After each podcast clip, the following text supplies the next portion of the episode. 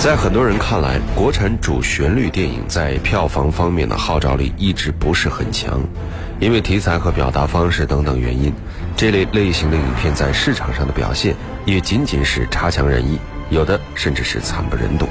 但是在2016年国庆档上映的国产缉毒影片《湄公河行动》，无论是口碑还是票房都取得了巨大的成功。这部影片最终取得了11.84亿元的票房成绩。排在二零一四年中国票房排行榜的第六位。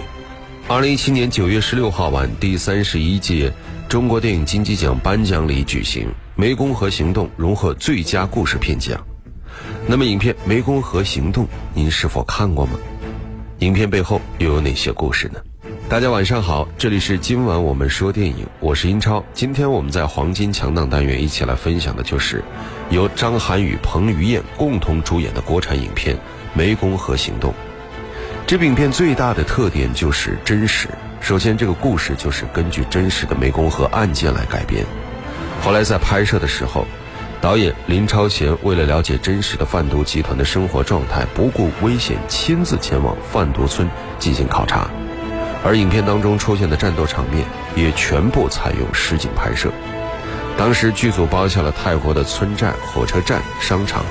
为了达到真实的效果，剧组不惜把这个地方毁了个遍。有一场戏是在商场中对战，当时剧组毁掉了整个商场。结束拍摄之后，他们有挨家挨户的赔偿损失。好的，那么接下来就让我们一起来分享影片《湄公河行动》的故事。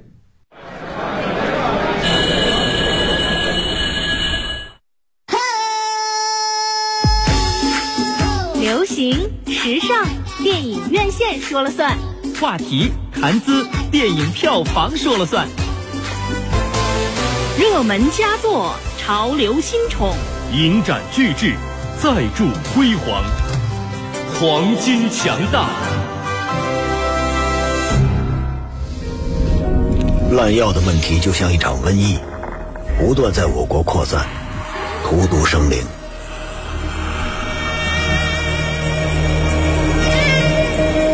毒品金三角的代名词，这个位于泰国、缅甸、老挝的三不管地带，一直是罪犯和毒贩的天堂。随着新兴毒品的冒起，降低了制毒门槛，更加巩固了金三角毒品王国的地位。湄公河全长四千一百八十公里，是我国和东南亚经贸的重要纽带，也是金三角毒品流入我国的黄金航道。成为南方的鬼门关。二零一一年十月五号清晨，两艘中国商船在湄公河金三角流域遇袭，船上十三名中国船员全部遇难，并在船上发现九十万颗冰毒。特别行动小组组长高刚将这起案件的资料汇总到一起之后，在禁毒局局长玉平的带领下，见到了公安部郝部长。泰方报称，军方曾与船民发生枪战。根据当天湄公河的流速，假如双方真的遭遇了枪战，而两艘商船又都是毒贩的话，那么他们应该是一边开枪射击，一边加速逃跑才对。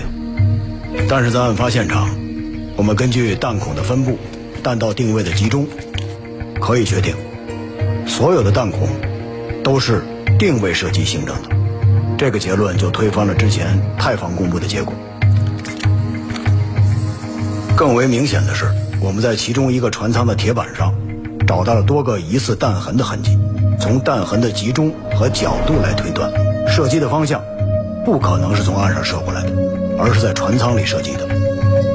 另外，根据死亡船员尸体上的弹孔角度来分析，可以肯定是遭到了行刑式的四十五度射击。情报网方面有进展吗？我们在金三角的情报员齐福刚刚得到了一个消息，在案发前的两周。有一个毒品交易被黑吃黑了，这批毒品的数量正好是九十万克。有没有找到相关的人？有，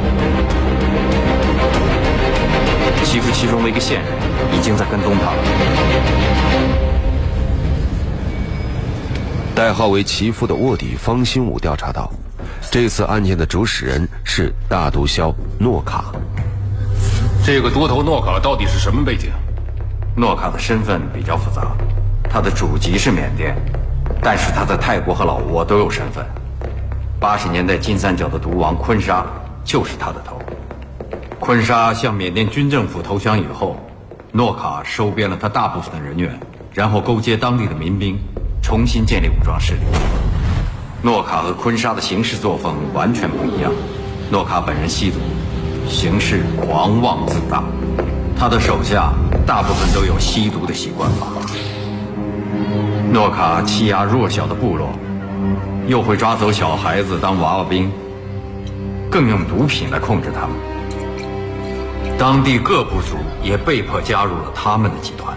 我们一直想跟老缅泰三国共同改善湄公河的治安情况，但是一直都没有能够达成共识。这次的血雨腥风，手段如此残忍，这正好是个机会，我们再度要求。三国联合巡逻，还十三位中国船员一个清白，给全国老百姓一个交代。这次召开四国会议啊，是要打破地域上的限制，让三国允许我国人员入境参与调查，协助捉拿四国共同的罪犯。诸位，我方已经掌握了一名泰国的污点证人瓦拉，他已经向我方证实，整件栽赃陷害事件。是受金三角的毒枭诺卡指使。若要查出真相，必须先逮捕诺卡。我们要给金三角的犯罪势力一个强烈的信息：当国民安全受到威胁的时候，国家不会坐视不理。我们会以武治武，出动最精锐的缉毒人员，全力维护湄公河流域的安全通航。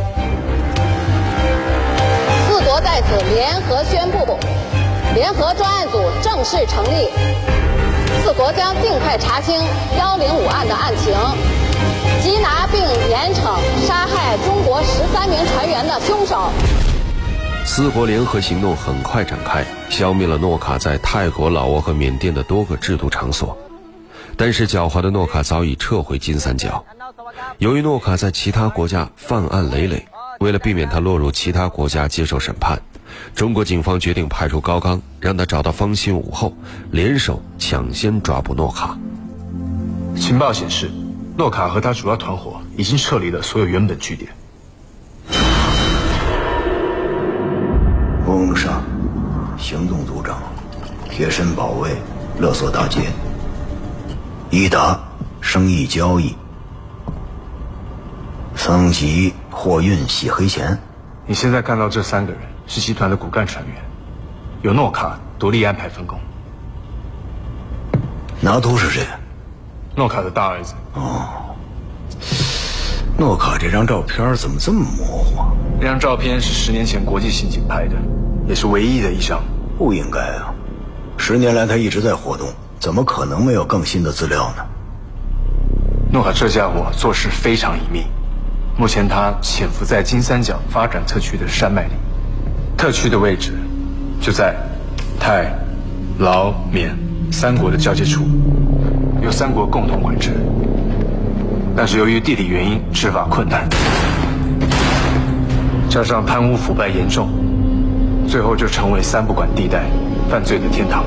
诺卡的手下严多帕现在就被普扎关在这里。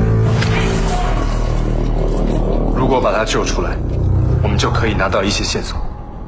这个普扎是什么人？特区五大毒贩，除了诺卡，实力最强的是普扎。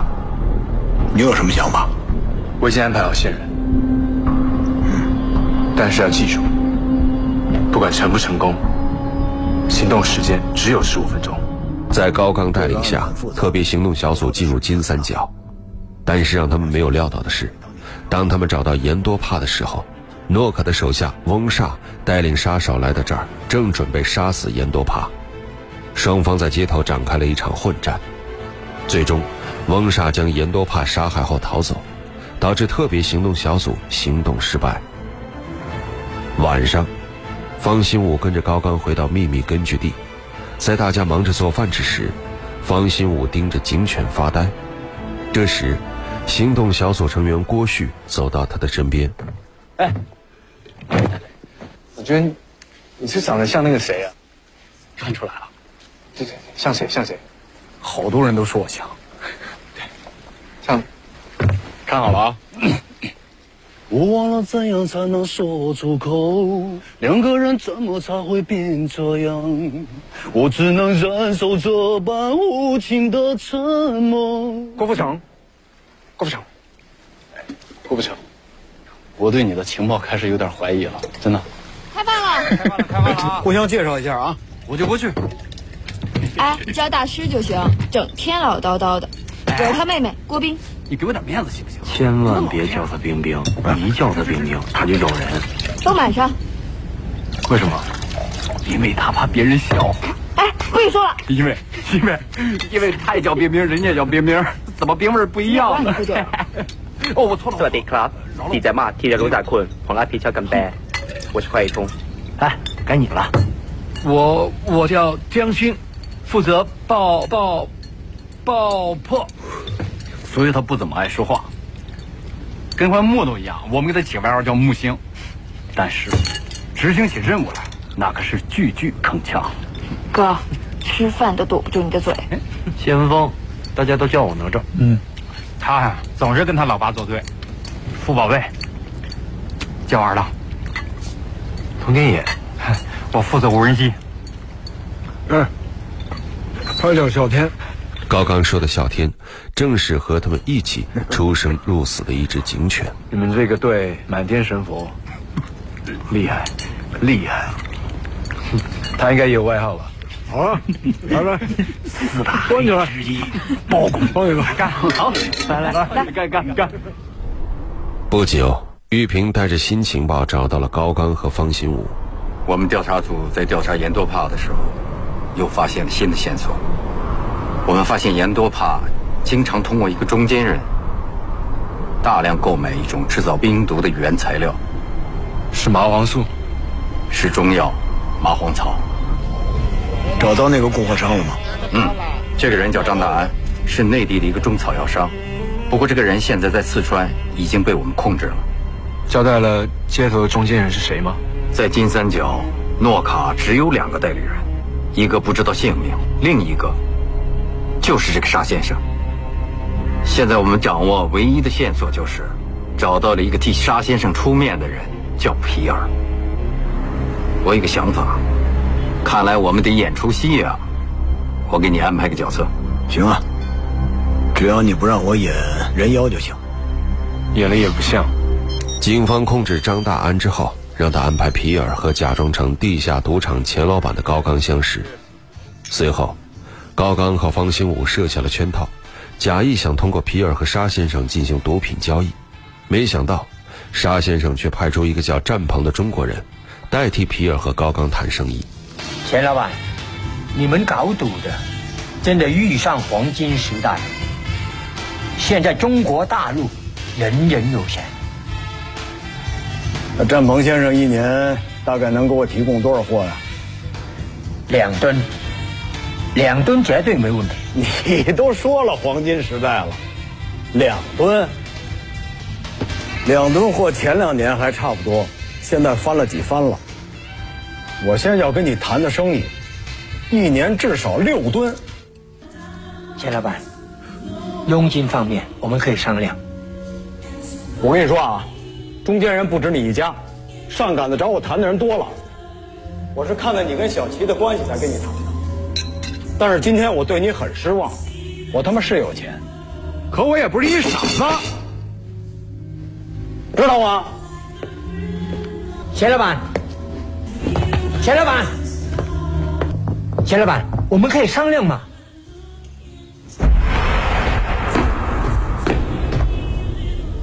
钱老板，价钱我们可以再谈，可以再谈。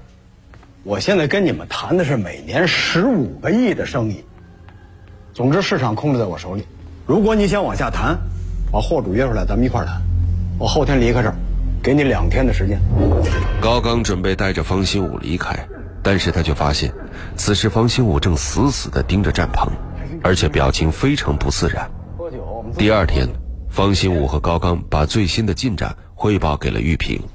没想到这个案子会碰上他。我觉得这个案子你可能要暂时回避。你派我杀了他，星武啊！当初你选择来这里当情报员，我不是没有担心，但是我最终决定还是派你来，是因为我相信你是一名缉毒警。等案子结束了，我们一起把他押回去。方新武离开之后，高刚又走了过来。新武跟那个战鹏是什么关系？现在的这个战鹏就是当年的邢登，邢登在五年前是国内的一个毒贩。方新武十年的女友就是被他害死的。之后，邢登逃到了金三角，从此失去了他的消息。原来，方新武的女友曾经吸过毒，战鹏还想利用她窃取方新武的情报。战鹏在威胁他的时候被方新武发现，女友因为无颜面对方新武，最终选择自杀。高刚了解了方新武的经历之后，想来安慰他，没想到还没开口。皮尔的电话就打来了，通知他们可以交易。上钩了。你刚到这工作的时候，也不太适应吧？开心。自从我知道我女友吸毒那天起，我就知道今后我该干什么。没有什么比直接打击毒贩更让我兴奋。高刚的手机响了起来，他拿起一看，是女儿发来的小视频。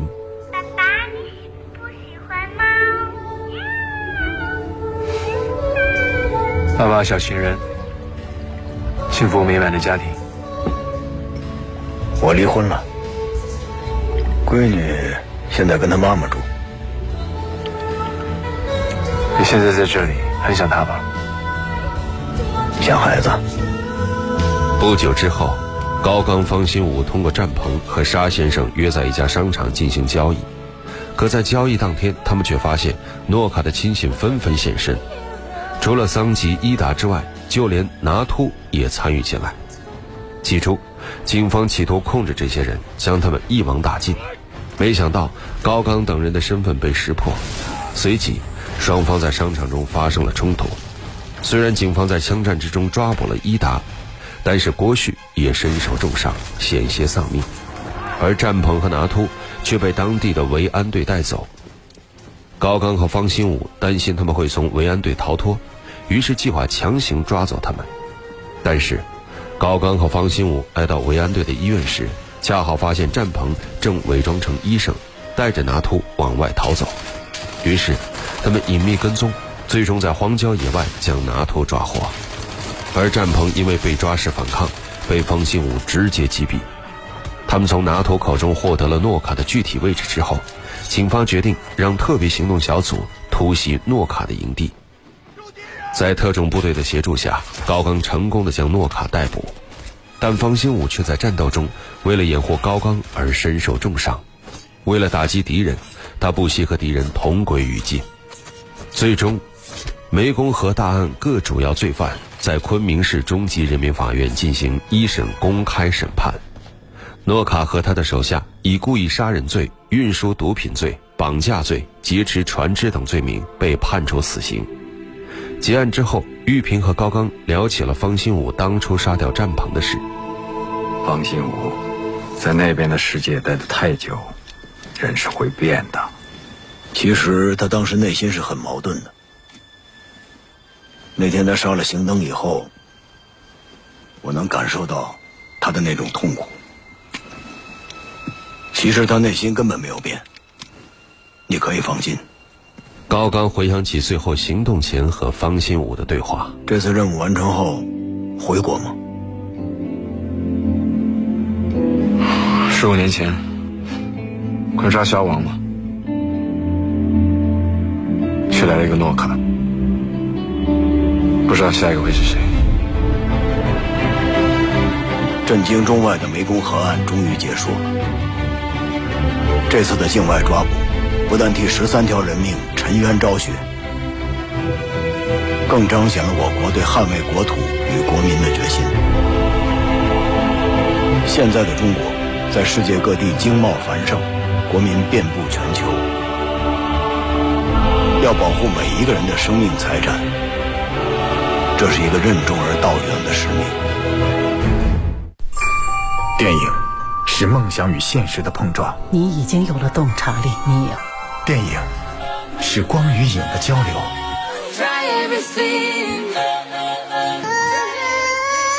记忆中的过往，幻想中的未来。今晚我们说电影，精彩上映。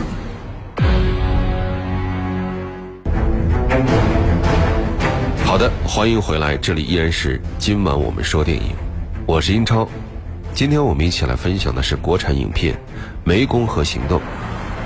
这部影片在刚刚上映的时候排片率其实并不高，但是呢，看过的观众纷纷给予好评，越来越多的人走进了电影院，影片的热度也是越来越高。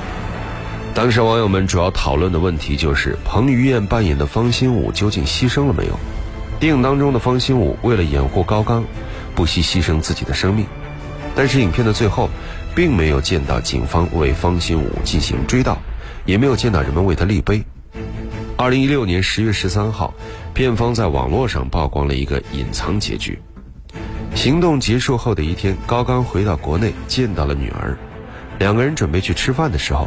他突然接到了一条神秘的国际短信，对方发来内容，正好是高刚与方兴武在最终行动前的自拍，并且附上文字称：“以后你发给我的照片最好还是 P 一下。”高刚微微一笑，回复道：“我还行，你比我更有这个需要。”随后，画面中赫然出现了方兴武的样子，他身着橘色夹克，身上隐约可以见爆炸后的伤痕。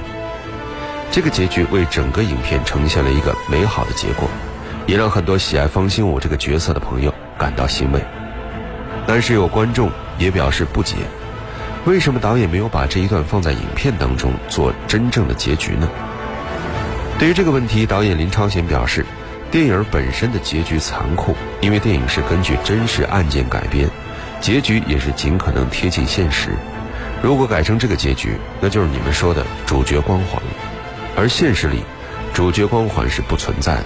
我们更希望观众在看完《湄公河行动》以后，可以真正意识到毒品的危害，以及关注那些为我们的和平盛世默默付出和牺牲的缉毒警察，而不是把注意力集中在某一个角色的命运之上。好的，节目最后我们一起来分享影片《湄公河行动》当中的插曲，由朱浩群演唱的《我们能成为英雄》。我是英超，代表制作人小国家大。